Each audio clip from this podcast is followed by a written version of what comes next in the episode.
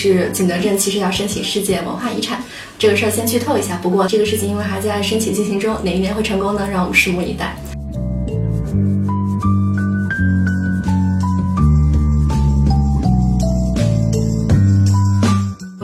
景德镇，其实就是你有任何一点跟瓷器有关的梦想，那个城市都能帮助你实现的地方。对，就是它整个虽然烧瓷有那么多道工艺，但你事实上不用都懂，就是你只要对其中一个环节有想法，它有各种人可以帮你。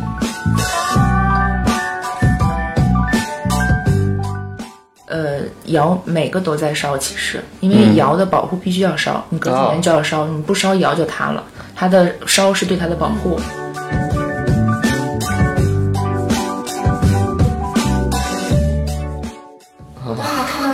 很好玩的是，就是御窑厂，它那个它它有很厚的那个废瓷器的堆积，就是说它给皇家烧窑烧不好，或者哪怕有一点点瑕疵，就都会碎掉。嗯，然后现在就是考古挖掘出来，然后他们会有那个修复师会把它拼起来嘛。嗯。然后有一次是御窑跟故宫做了一个联合的展览，就很有意思。他们那边拼拼好的那个成品，基本上在故宫里面都能找到一个完好的对应。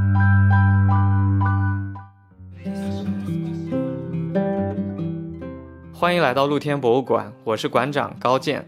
这是一档有深度的城市旅行指南，我们邀请建筑师、艺术家、美食爱好者、历史学者，每一期带你发现一个好地方。我们今天去的呢是景德镇，为什么会选择这个地方呢？我上次跟呃小五聊天的时候，我跟他说我们露天博物馆的概念，然后小五说，哎，景德镇就是个露天博物馆，是个超级好的案例啊，所以我们今天就请到了小五还有扁扁，我们一起来聊聊景德镇。哎，要不你们自己来做介绍吧？嗯，好。那小五先来 Hello，我是小五。然后我做过文保规划师，然后也是因为这个职业的契机去了景德镇，然后深度的参与了他当时的申遗规划，就是景德镇其实要申请世界文化遗产这个事儿先剧透一下。不过这个事情因为还在申请进行中，哪一年会成功呢？让我们拭目以待。后来我就转行做了新媒体，现在是一个写作的人。还有一位嘉宾是扁扁，也是我们的老朋友了。嗯，大家好，我叫扁扁，我来自于造物。造物呢是做民艺这一块的，对，我记得有做文创、文旅，有学院，然后通过这几方面一起来做民艺的推广。对，对，然后其实一直在说民艺啊，民艺到底是什么意思呢？嗯，民是人民的民，然后艺是艺术的艺。嗯，这是什么意思呢？呃，它最早其实是来自于日本的，嗯，然后这个词在当时由。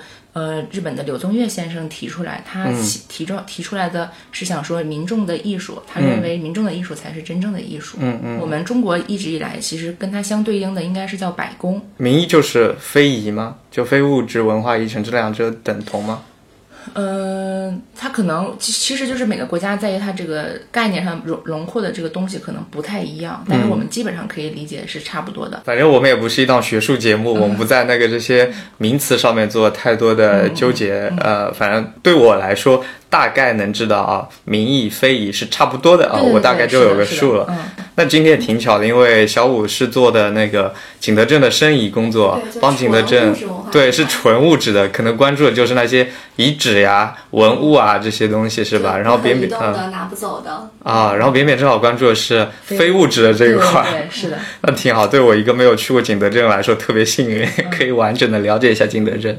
其实我是一个陶瓷小白，我首先就有个问题，就。陶瓷，它是陶和瓷嘛？这两者到底是什么关系啊？陶瓷就是分陶和瓷，嗯，陶是全世界都有的，嗯，瓷器是我们中国人最早发明的，哦，所以这才是我们中国厉害的地方，嗯，就是陶这个东西是我们在很原始人的时候，我们很不是大家都在说，你可能就是一个。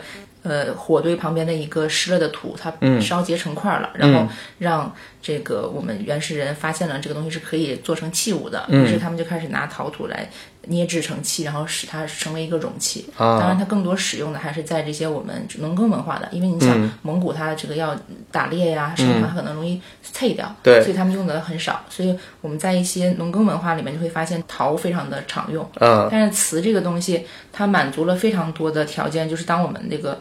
窑慢慢的从八百度、九百度一直烧到了一千二百度的时候，这个温度技术达到了以后，然后其实瓷土一直以来我们都是有的。我们在更早的时候，温度没有达到的时候，其实也使用瓷土来烧制这个瓷器的。但是它因为温度不到，所以它没有达到一个质改变，所以那个时候瓷器还没有出现。但是当我们瓷器出现的时候，长达几百年，只有我们中国有瓷器。嗯，直到我们把瓷器出口出去以后。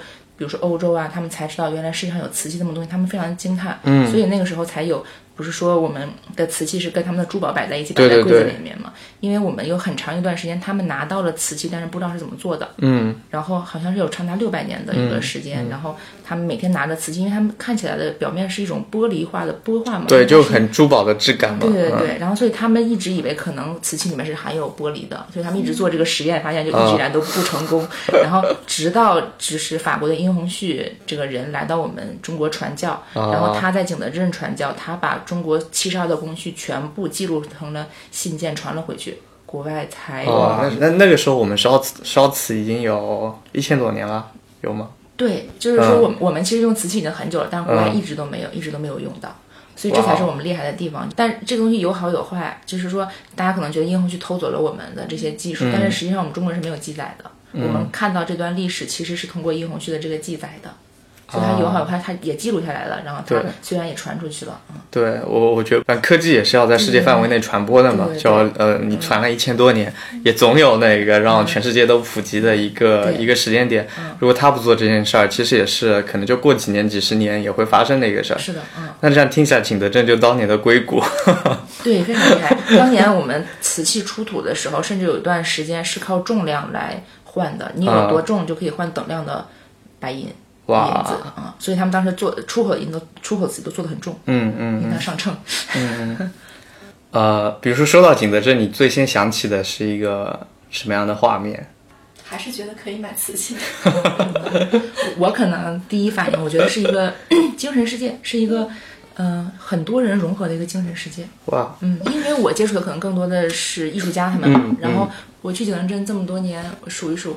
也有六六七年了吧，然后因为因为它六七年，实际上你是可以看到一个城市的变化的，尤其是人员变化的。嗯，我看到的时候是有很有一些人留下来了，有一些人走了，有一些人刚去，然后有一些人正处在什么环境。实际上看到的更多的是这些人的人生的一段路。然后我最早在景德镇描述景德镇的时候，其实我就在说景德镇的魅力大，就大在说我看到了很多的年轻人奋不顾身的就过去了，他把人生中的这几年献给了景德镇，其实他并没有。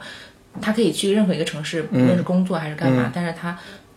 完全没有，或者是他一腔热血的就把自己人生中的宝贵的，尤其是年轻的这几年献给了景德镇，所以我觉得他的魅力大就大在这里。扁扁说这点，我也有一点点感悟，就是但是我们不像他认识那么多匠人。嗯，我现在想的景德镇，其实就是你有任何一点跟瓷器有关的梦想，那个城市都能帮助你实现的地方。对，就是它整个虽然烧瓷有那么多道工艺，但你事实上不用都懂，就是你只要对其中一个环节有想法，它有各种人可以帮你。嗯，然后就是他说的景漂在那边也非常多，嗯，就感觉这个城市是一个真的挺典型的手工业城市。嗯，哦，现在这样的工业化社会，它还保留着手工业的一个完整的产业链的状态。嗯，对，哇，嗯。就对年轻的艺术家、手工业人来说，就都挺美满的。我有一个在央美就是做装饰艺术的同学，他其实不是严格做陶瓷的，嗯，但他最近有一个想法，觉得可以用瓷器来呈现，嗯，然后他就飞快的去那里，然后很快的就能呈现出来。嗯嗯，听上去就它是一个非常古老、有非常久的历史，但现在也活力迸发的一个地方，依然会有很多的年轻人去，是吗？对，于景德镇是世界三大瓷都。之所以它厉害，就是说，即便它是世界三大瓷都，但是基本上只有它可以实现整个产业流程的所有的环节。然后，所以有很多老外去，因为它可以非常性价比非常高的实现他的一个想法。我遇到的非常各个国家的人都有，甚至于最近呢，从日本过来的也有。比如说，我们中国的学生去日本学了陶瓷，但是他做毕设一定要回来，因为日本的所有成本都非常高，他做一个毕设可能要很多钱，上万上两三万。但是他在景德镇这边，他花不到一万块钱就可以解决这个问题。嗯，而且他。它关键时候，它在各个流程都可以找到人。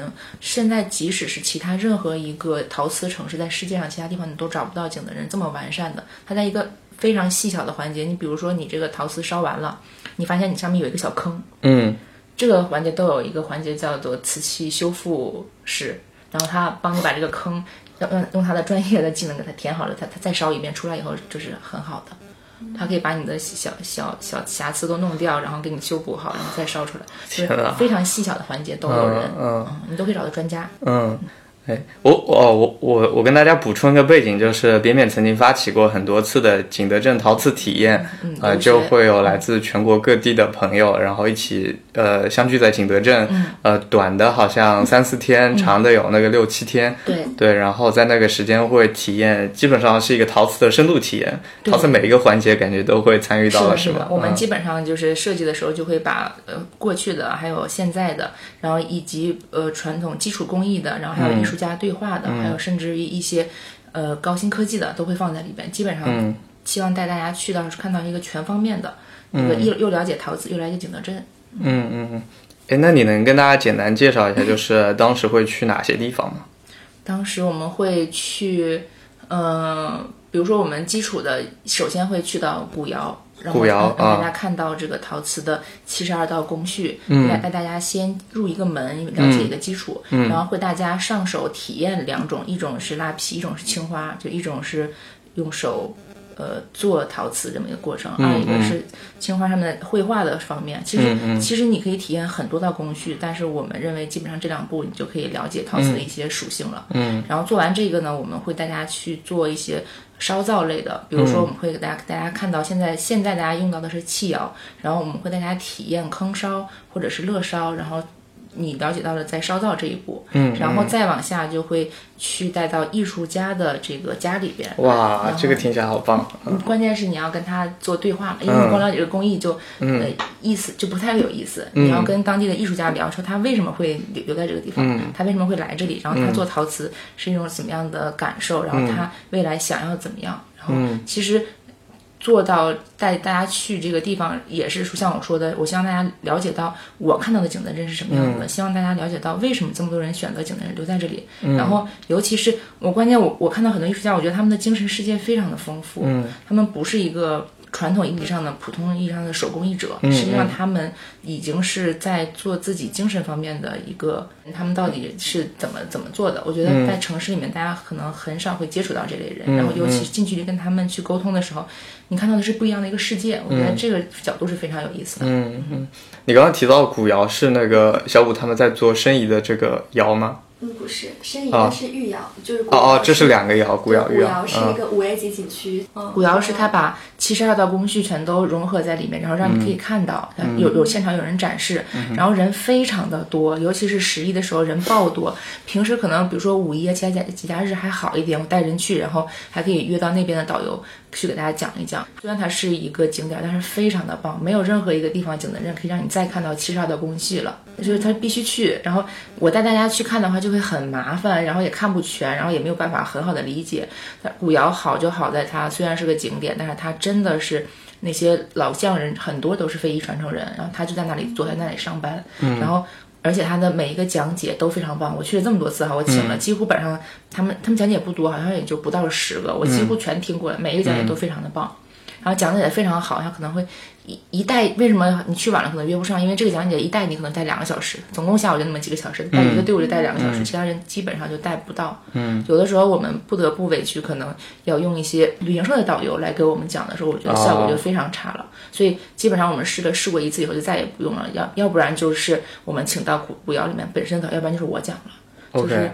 哎，他们的导游是免费的吗？免呃一百块钱啊，不是免费的，所以你就提前预约好就可以了。关键关键是他不让预约哦，他他就是你去现场去抢，他轮到你就是有，没有就是没有。哦，所以你你你每次都看一看运气。嗯，古窑也是我自己作为游客就是最先去的地方，然后当时印象就挺好的，就是属于学生时期懵懵懂懂去，然后就就因为那时候对景德镇的印象就是瓷器，然后在那看就觉得极大的满足，因为现场有工匠在那画花，在描红，对，嗯，就就感觉特别棒。后来我们是作为申遗的时候，就是那肯定不算是我们的点之一嘛，但是跟着领导会再去逛一下，嗯，然后我们就是因为各种学术界呀，然后还有考古的人，大家就各种地。意思就这里，没有什么原真性，然后什么各种展示，嗯嗯。但是我后来在想，就是因为我们自己去想把各种考古遗址都囊括在那什么葫芦窑啊、馒头窑，因为大家都要就是东奔西跑，要跑好几个地方，不同的朝代。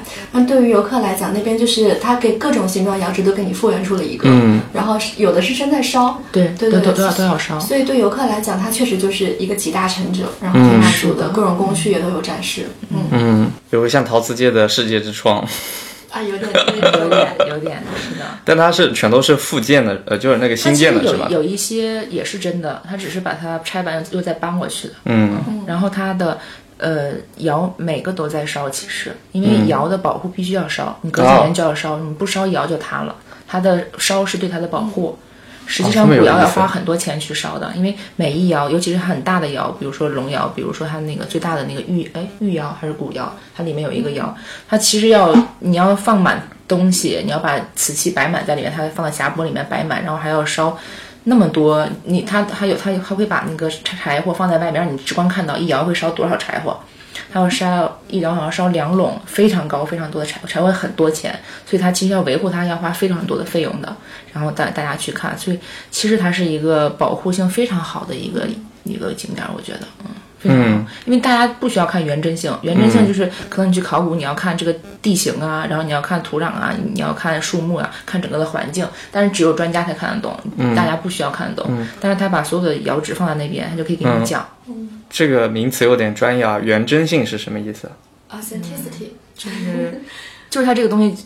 原本就搭建在某一个山的某一个上面，所以它它是这个龙窑，因为龙窑需要依山形而建，它就依照这个山形而建。然后它为什么可以建？因为陶瓷烧造不是说你建个窑就就完事儿，它一定要有一个，一是它附近有水流，便于它运输；二是它要有附近有树木，便于它有原材料。嗯，然后它还要有有土，还可以做。实际上，它这个窑建在这里一定是最便利的一个方案。嗯，所以当那个考古学者去看原真性的时候，看看他就看不光光这个窑本身，他还要看很多周边的。辅助因素，但你把它搬到这儿来，不就这些都看不到吗？OK，呃，原真性就是它一定要这个东西就是当年的那个古的物件。对对对。如果你是复制的、新建的，嗯，或者复建的不对什么的，它就会说你没有原真性。有时候也翻译成真实性，真实性更好一点。嗯，对。然后在旅游领域还有一个词叫舞台真实。这个是什么意思？就是就是给你呈现给游客呈现的那种真实，就是你作为一个游客来而言，你感觉到它好像很真实，当年的工序都在。哎，那你刚才说的那个申遗的窑是御窑是吗？御窑又是一个什么样的地方呢？呃，御窑就是给皇家烧造的，就是这点是我接触那个项目以后才开始逐渐意识到，景德镇为什么是成为瓷都。嗯，当然它可能有高岭土、有水的这种地缘优势，但事实上在宋朝以前，就是我们最有名的窑址其实都是在河南那些地方。啊，就是它不是一个单一窑址，是对，布在中国各个地方，就什么钧窑、官窑、对窑，就大家都知道那些，就是说有水有土是它的一个嗯叫充分不必要条件，必要不充分条件。嗯，对。然后景德镇这个地方的兴起，其实很大程度还是跟皇上喜欢瓷器有关。嗯嗯，当时有呃。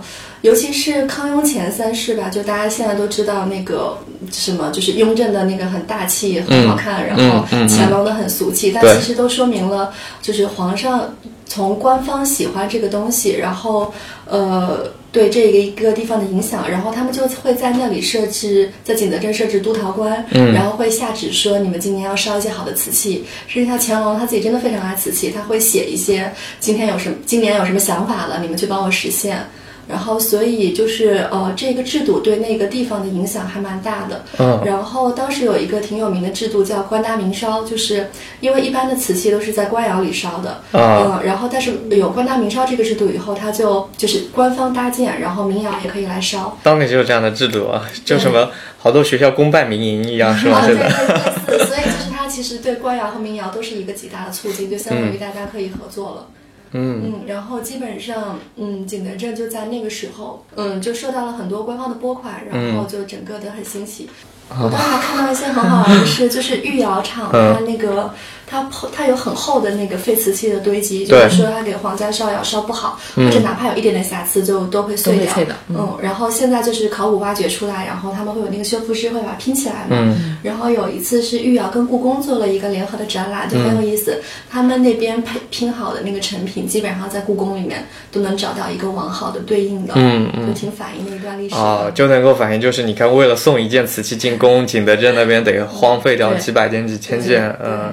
那个我们当时现场去看那个元青花修复的那个遗址，哦，就是近距离的看的那个，就元代的那种青花的颜色，确实是现在就特别浓郁。就你跟现在看到的都完全不一样。嗯嗯，近距离看那些还挺有意思的。然后当时现场也有一些修复师，我当时觉得这这工作太费眼睛了。嗯，对。修复完的是什么样子啊？就是裂痕都没有了，就像一件新的一样的啊。有，就是剩下不可能实在拼不好的是用石膏。石膏，对。OK。就是一个碎的，嗯，就有点像歌谣那个裂纹，但是练得更深。嗯，明白了，明白了。这个玉窑现在还剩下了什么呢？哦，玉窑现在也是一个挺好的景区，对外开放的，可以去。它可能没有古窑名气那么大，就我第一次去作为一个普通游客就错过了。后来 后来是跟随工作再去，然后听到当地的讲解，就是从历史价值、就是文化价值来说，它整个是非常深沉厚重的。只是你如果不听讲解，可能感受不到那么多的内涵。嗯，因为它是一个单一窑址嘛，单一遗址。就呃，古窑它有很多很多窑，但玉窑的话，它就一个嗯。古窑，因为古窑这个就是你从零搭建景区，其实还比较容易，你就想游客看到想看到什么，就是按照那种体验就好了。然后御窑它作为一个真实的遗址，其实它本身的那个历史价值，包括地下那些呃那个地层，我们都是要保护好的。所以它基本上就是要在保护的基础上，只能再做一些展示，可能就只能靠新建一个博物馆来让你感受到这些事情。嗯，所以它的观赏性可能没有那么强，但它的那个原真性真的是很好的。像古窑这种，它可能就是游客感觉它好像还挺真实，嗯，但事实上并不是从历史上就在那儿的，嗯嗯。然后一个考古遗址，基本上它就是一个原真性很好的东西，嗯。然后刚刚也讲，就是那个比如古窑，我们可以说它舞台真实，我很喜欢这个词，就好像比如你现在去那种少数民族景点，大家会就是穿着那个民族衣服的姑娘给你唱一首什么阿里山，对，然后拉你进洞房结婚。这个有一点点舞台真实感，就是还原了还原了当年的一些民俗。嗯嗯，对，舞台真实，呃，也是一种很好的，就是传承非遗的形式，对吧？就这个东西，你没有办法要求它完全的真实性嘛。对，以学术的领域肯定是会稍微批评一下的。嗯对游客来讲，能做到舞台真实就已经觉得挺好了。嗯嗯，好的。古窑是一个舞台真实的地方，然后玉窑是一个原真性很高的地方。嗯呃。那除了这两个大窑，景德镇还有别的什么值得逛的地方呢？我们当时，呃，我从申我说一下申遗的事情吧。因为我们那个项目就是以玉窑为核心，嗯，然后有容纳，比如说像高岭土，这个是给瓷业提供重要的原料的，嗯，然后有一些码头，因为那个哦，景德镇还有码头，有好多码头，必须有码头，还要运出去，它的水运是要很发达的。哦，是通过水运运出去的。事实上很好玩，就是它那个木头，当时查的很好玩，就是浮梁那个地方产木头，甚至就是大家会。用稻草捆好，就都不用人，他就直接把那个木头顺着水流飘下去，嗯，然后下游人能接到，看到那片荠的草就知道是谁家的。然后这个很聪明啊，嗯，对，就互相分的很好，所以有一些码头的代表，就是码头一个是用来运木头，一个是将来运出去，都是一个很重要的事情。它的呃，它它的水运是运到哪儿去了呢？嗯，从长江是汇流到长江汇流到洞庭湖。然后再往下走，嗯，就可以到珠江什么的那边，然后就能出口。哦，是往广东那边运了，是吧？嗯，呃，我们如果是外贸的话，就是会出口。事实上，它整个路线，我记得我当时画过很复杂的图，就是最远的有运到非洲，就是因为你从现在各种博物馆展示的瓷器可以推断，当时瓷器最远有到哪里。就是因为你看元青花那么有名，就是。呃，就是整个当时是为了，就是为因为阿拉伯国家有需求，所以我们就频繁的烧青花。嗯，而且那个苏麻离青那个染料是要从那些国家进口的。哇，所以当时景德镇其实是一个全球的一个贸易中心之一。对，就甚至你看到有的瓷器上面会有阿拉伯文，就是很明显是那个时候就等于说我们接到了外国的订单，景德镇这里会烧，然后再运出去。所以它整个基本上都是通过先是内陆的运到海边，运到可能广州这种地方，然后再向外海运。就整个那个图画起来跟现在的一带一路的那个海运还蛮。还蛮就是对应的。嗯，哇，我们这个节目我都没想到会跟“一带一路”突然变上关系。当时很大的一类收藏里面就叫做外销瓷，嗯，对，外销回这个也听说笼，它还有一些叫海捞，嗯就是它，你你看这个瓷片能够看得出来它是从地上面挖出来的，还是从海里面捞出来的。嗯哎，你刚刚说那么多呃文物遗址啊，我比较关心是，就我现在去的话，能看到哪些？能其实逛的？觉得玉窑和古窑可以一起看，嗯就是多推荐看，会有不一样的感受。嗯，然后另外我自己去觉得比较好玩的是那个窑里，窑里是什么？哦，这个窑里是一个古镇，它离哦景德镇大概有一个小时的车程吧。嗯它可能就是，但是我去的时候，我觉得可能稍微偏游客化了一点。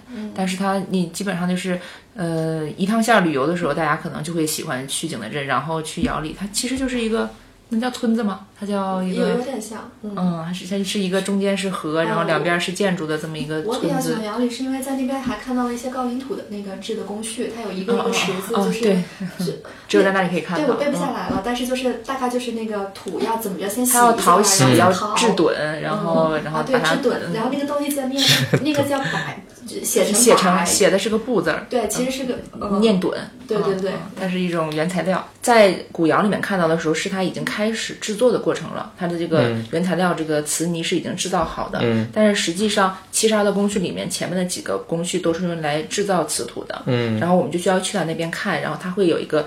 给你看它这个瓷石开采完了以后，它要拿那个水兑，就是像木头一样一直在砸它，把它从石头砸成粉，然后砸成粉以后呢，它人们就要拿那个簸箕在水里面淘洗，嗯。把它淘洗干净。听着很像造纸啊。啊，对，其实是有是像那个过程的，你要洗洗干净了以后，你再把这个土进行，它再加入工序里面，你把它制作成泥，你还要踩它，然后你还要风化它，然后你把它淘洗出来了以后，还要再进行沉淀淘洗，然后最后把它制成一个像砖红砖一样大小的一个这个东西叫做墩原材料。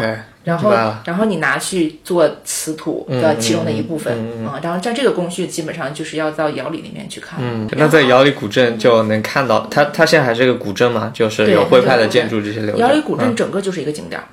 OK，嗯，这古镇本身其实还跟一般的古镇蛮像的，但它对但它有意思的点就是在有一些边缘的小展示。嗯嗯，嗯它现在也是那个世界遗产的生意的一部分嘛。嗯，我们把其中的一条古街给算进去了，因为它那个好像是当时运瓷往外运的路。嗯。嗯，所以我们的整个那个世界遗产打包的点里面就囊括了有呃玉窑，然后高岭山，然后窑里这些古街码头，嗯然后其他的还有一些民窑，就是刚刚说官大民商那个制度的一些代表，然后还有包括会馆，就是代表了那些工人哦。从外地过来务工的，哇。他们会有一个这样一个同乡的组织。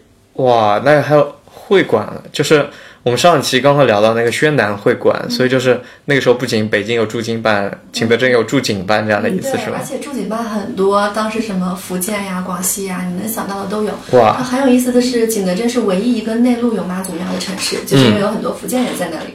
哦，对对对，景德镇离福建挺近的啊。然后，嗯，这些会馆现在还可以参观吗？呃，可以的。不过，呃，我觉得如果没有专业的人带着，你挺难找到那个地方的。它那些会馆现在就看起来像是比较好的民宅，就是那种两三两三层楼高，有个小天井。嗯嗯嗯，它对外开放吗？呃，有一些是对外开放的。好的好的然后其实我们当时还画了一个很好看的图，就是我不知道将来最好可以作为旅游攻略，就是景德镇那个老的历史街区，基本上一片一片。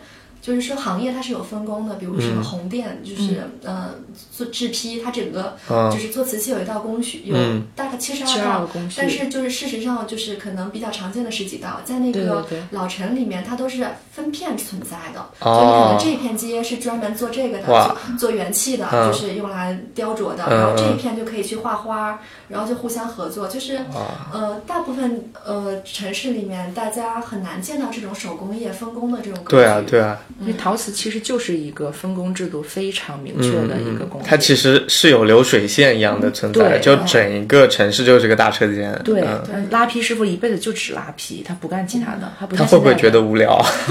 嗯，但是这种这种无聊呢，我们也可以转化成另一个词，叫做工匠专精神叫做专注。专注就为什么嗯现在的人，我们就算用机器，就算用手，都拉不出来宋代的那个器型，嗯就是因为当年的匠人他们三十年如一日，只拉这一个东西，现在的现在的在景德镇还有年轻人在这样子做吗？就关键就是说，？现在的艺术家就不这么做了，他可能要从最开始土到最后生产上全是他一个人，嗯，所以他就要面临很多的困难。嗯，他实际上他进行分工才是更好的一个方式。对，听你这样一说，我觉得景德镇除了那几个大家都可以逛的地方之外，有很大一部分魅力其实隐藏在那些并不对外开放的艺术家的工作室里面。是啊，我想到一点，就是如果找扁扁他们这种专业的机构当然很好。如果你作为一个普通人想短平快的玩的话，嗯还有一个很好的时节是在毕业季的时候。啊然后那里景德镇那个陶瓷学院，它会有毕业展。哦，对对对，那儿还有个陶景德镇陶瓷学院，哦我想起来了，嗯，现在叫陶瓷大学，哇，哦升级了，升级了。对 对恭喜恭喜，帮他们证明一下。嗯，好的，然后我是这最近两年正好自己去的时候，因为只待一两天，然后正好也是赶上了毕业季。嗯。然后在那个陶溪川那里，还是嗯它会有一个整个的毕业展，然后就有跟央美这边很像，但它全部都是陶瓷，然后它也分各种细分的，有的是实用的，就是那种做成灯具什么很好玩，它有个二维码，你现场还可以就是如果你看中你的预定买。然后有一些是做大型工业的，就是做展品的，嗯，就是我觉得算是一个对普通人好奇心的极大满足，陶瓷的各种用法。哎，刚才说那个呃，比如你认识那么多艺术家的话，就是我们自己去可能没有办法接触到这么多的朋友嘛，嗯、你能跟我们讲讲他们的故事吗？让我想到景德镇文物系统的一个白老师，哦，就他真的帮助我们非常多，就是那种他虽然不是艺术家，就是文物系统工作人员。尤其这种接近退休的，就是老师，让你特别感动。就是景德镇每一处地方，就是那种犄角旮旯的会馆呀，就曾经是什么，它可能用处有很多，后来变成小学，后来变成哪，都如数家珍。还有特别感动的一个事情是，他发过一篇他平时的小论文，嗯嗯，是讲的是景德镇平时民房上，他有的用窑砖刻字窑砖的所有的收集，这个事情需要非常系统的收集。他就是每天在路上可能看到这个房子上有字，因为这个可能说明了一些历史嘛。因为工业城市，它真的是什么都不浪费，就是盖房子可能就拿碎窑砖砌进去了，然后有的有一些字，它就可能 就是能代表了那个年代的历史。然后它有一小篇文章，就是收集了所有的这种带个字的窑砖，然后分成哪几类，可能有的是带花纹，说明是哪家的。哎，我又想到一个很重要的问题啊，你们对买陶瓷有什么建议吗？我觉得到那儿买陶瓷肯定难免会买一些嘛。买陶瓷最好的就是在乐天市集了，因为景德镇有好几个市集，比如说陶溪川呀，嗯，比如说明清园市集啊、都有。嗯，但是乐天市集它很特殊，它是一种独有性的，就是这些人一来他是通过正义老师的挑选，然后才可以进入到这个市集。哦，是有个主理老师的是吧？郑毅老师非常有名，郑毅老师的作品被英国博物馆收藏过的哇啊。然后他在美国是一个批判家，他就是一个陶瓷艺术家，他在世国际上非常有名。嗯，然后他开设了乐天陶社，整个乐天陶社对于景德镇影响非常大。哦，就是嗯、最早的时候，年轻艺术家其实是没有渠道是如何养活自己的。然后郑毅老师在乐天做了一个乐天陶社以后，摆了一个市集，就叫乐天市集。嗯然后年轻艺术家可以在这里面卖售卖自己的东西。嗯即使一直到现在，整个乐天市集对于刚毕业的年轻艺术家来说，都是一个非常重要的一个窗口。如果、嗯如果你你想，如果你毕业了以后，你没有这样一个没有这个平台的话，你很有可能活不下去，几年就走了。嗯然后，但是乐天乐天是一个很好的过渡，你很有可能在乐天崭露头角，然后自己出来有成立一个工作室啊，做很多的东西。嗯，所以乐天非常的重要。然后，尤其是在乐天百事集，你他们都不会在其他地方摆，只在乐天摆。所以每周六上午的乐天市集是去景德镇买买陶瓷最好的一个啊，所以他是每周六的上午，然后比如说那些年轻艺术家就会带自己的作品，然后来到这个地方摆着。嗯。对，而且它是每个月筛选制度的，据我所知，哦。他郑毅老师，你每个月你可以申请，然后嗯。他通过不通过，然后你这个月可不可以摆？不错不错不错，我觉得这个一定要去看一看。然后哎我可以很俗的大概问一下这些东西是什么样的价格吗？不贵的，在我看来是非常不贵了啊，呃，几十的也有，几百的也有，哦嗯，然后他呃，只是艺术家可能不太好砍价而已，就是艺术家可能不不让你砍价，嗯嗯，明白。我有一个更俗的建议，就因为我我是我买陶瓷不太专业，嗯。但我自己特别喜欢去他那个门口有各种十块钱一件儿那种小框，嗯雕塑市场对，嗯因为我养花，然后你就在那里可以随便 淘各种次品回来做花器，哦，就人家废掉的那些东西但其实也挺好看，挺，实用的是一个很的。快乐的事情，缺个角什么的氧化完全不成问题。嗯哦，大概什么样的东西？多大的一个东西？嗯，各种的器型的都有，什么嗯小杯子啦，然然后甚至有一些镇纸啊，十块钱一件，我买了好多。哦，这在哪儿？